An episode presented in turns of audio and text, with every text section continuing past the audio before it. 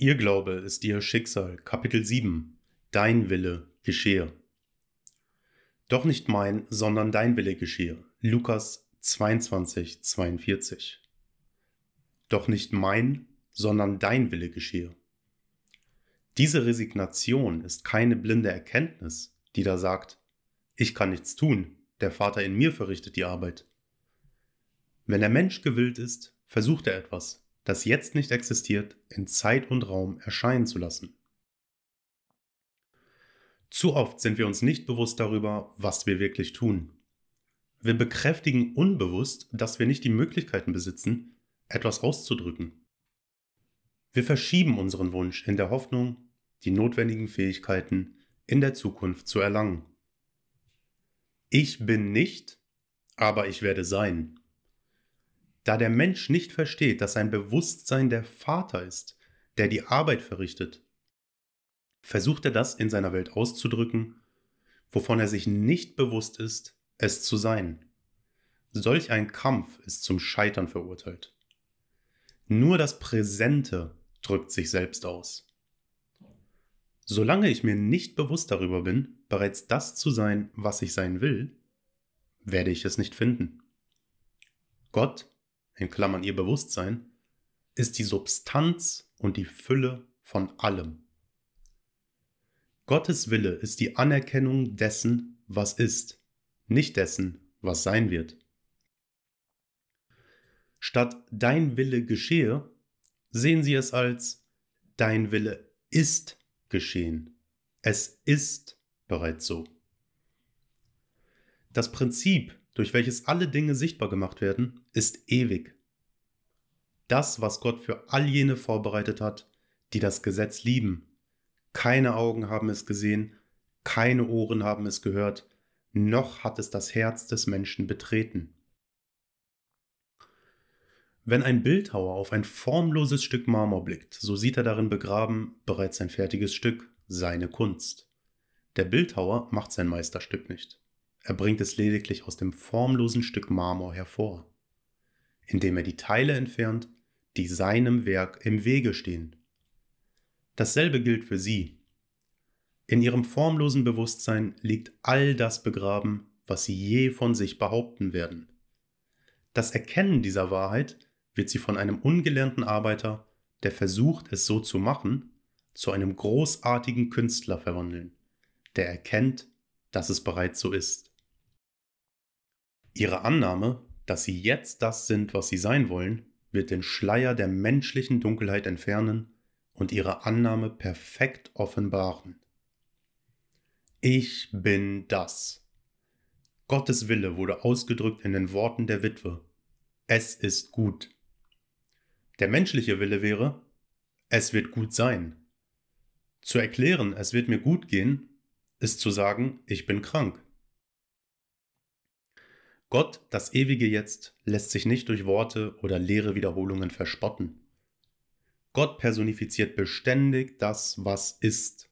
Die Resignation von Jesus, der sich selbst Gott gleichstellte, war ein Abwenden vom Mangel, ich werde sein, hin zum Erkennen der Versorgung durch die Annahme, ich bin das. Es ist bereits so. Danke, Vater. Nun werden sie die Weisheit in den Worten des Propheten erkennen, wenn er verkündet, lasset den Schwachen sagen, ich bin stark. In seiner Blindheit wird der Mensch den Ratschlag des Propheten nicht beachten.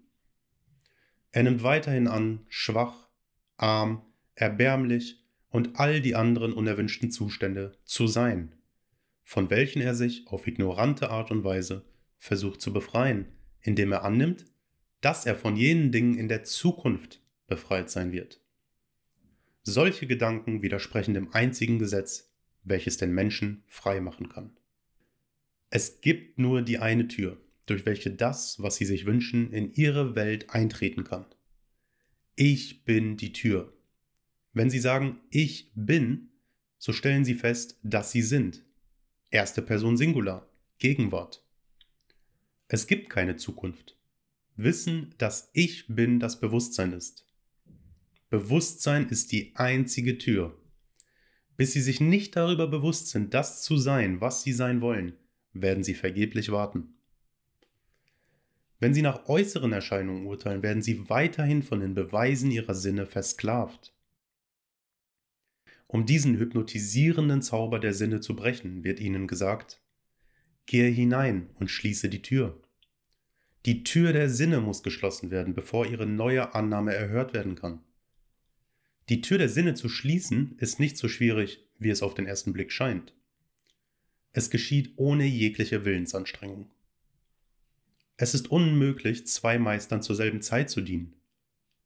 Der Meister, dem der Mensch dient, ist das, worüber er sich zu sein bewusst ist. Ich bin Herr und Meister über das, worüber ich mir zu sein bewusst bin.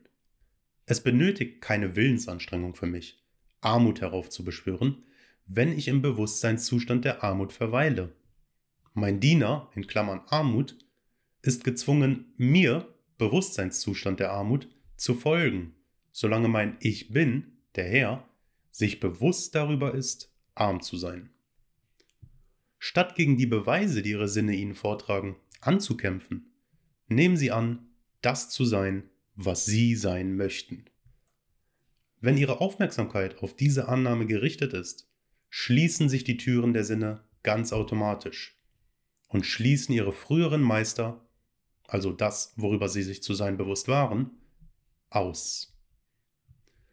Während sie sich im Gefühl des bereits erfüllten Wunsches verlieren, öffnen sich die Türen der Sinne erneut und offenbaren ihre Welt als das perfekte Abbild dessen, worüber sie sich zu sein bewusst sind. Lassen Sie uns dem Beispiel von Jesus folgen der erkannte, dass er als Mensch nichts tun konnte, um sein gegenwärtiges Bild von Mangel zu verändern. Er schloss die Tür seiner Sinne und ließ sein Problem hinter sich. Er ging zu seinem Vater, dem einzigen, dem alle Dinge möglich sind. Die Beweise seiner Sinne verneinend, nahm er an, all das zu sein, wovon ihm seine Sinne einen Moment zuvor gesagt haben, er wäre es nicht. In dem Wissen, dass das Bewusstsein sich als perfektes Abbild in der Welt ausdrückt, verblieb er in der neuen Annahme, bis die Türen, in Klammern seine Sinne, sich öffneten und die Herrschaft des Herrn bestätigten. Denken Sie daran, ich bin ist der Herr über alles. Nutzen Sie nie wieder den Willen des Menschen, welcher annimmt, ich werde sein. Resignieren Sie, wie Jesus es tat, und nehmen Sie an, ich bin das.